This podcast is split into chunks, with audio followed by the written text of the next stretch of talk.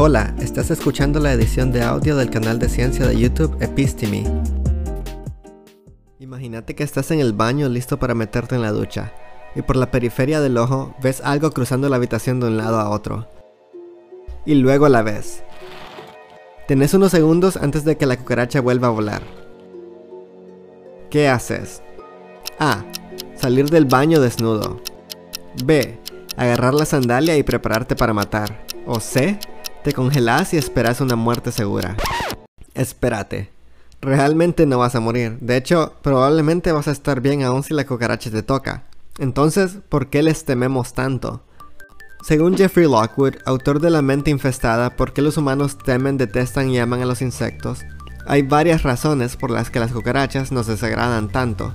La primera razón es la crianza. En muchos países, las cucarachas son consideradas portadoras de enfermedades repugnantes y se les enseña a los niños a aplastarlas. Vemos que nuestra mamá o papá se ponen nerviosos cuando una cucaracha emerge de una grieta. Vemos que cada vez que alguien ve una cucaracha, hay una reacción de miedo o alguien que se convierte en Rambo listo para matar. Y la segunda razón es que las cucarachas suelen provocar dos de las emociones negativas universales en los seres humanos, el miedo y el disgusto. El miedo indica peligro y el disgusto es un sentimiento de repulsión hacia algo potencialmente contagioso o dañino para nosotros. Y hombre, las cucarachas son repugnantes en muchos sentidos. Las cucarachas son aceitosas y grasosas. Hay un crujido si las aplastamos y te queda un charco de ácido úrico, que es lo que hace que huela la orina. Además de eso, son rápidas y buenas para esconderse. No necesitamos hacer un gran esfuerzo para que no nos gusten. En el marco teórico hay 5 propuestas sobre por qué tenemos una reacción aversiva hacia las cucarachas, y 4 de ellas involucran miedo y disgusto. El modelo de la imprecisión proponen que el miedo podría surgir porque no estamos seguros de cómo etiquetar nuestras emociones hacia los insectos, ya que son tan raros y no humanos. No sabemos cómo sentirnos y esa incertidumbre induce miedo. El modelo de miedo primero propone que primero sentimos miedo y luego disgusto hacia las cucarachas.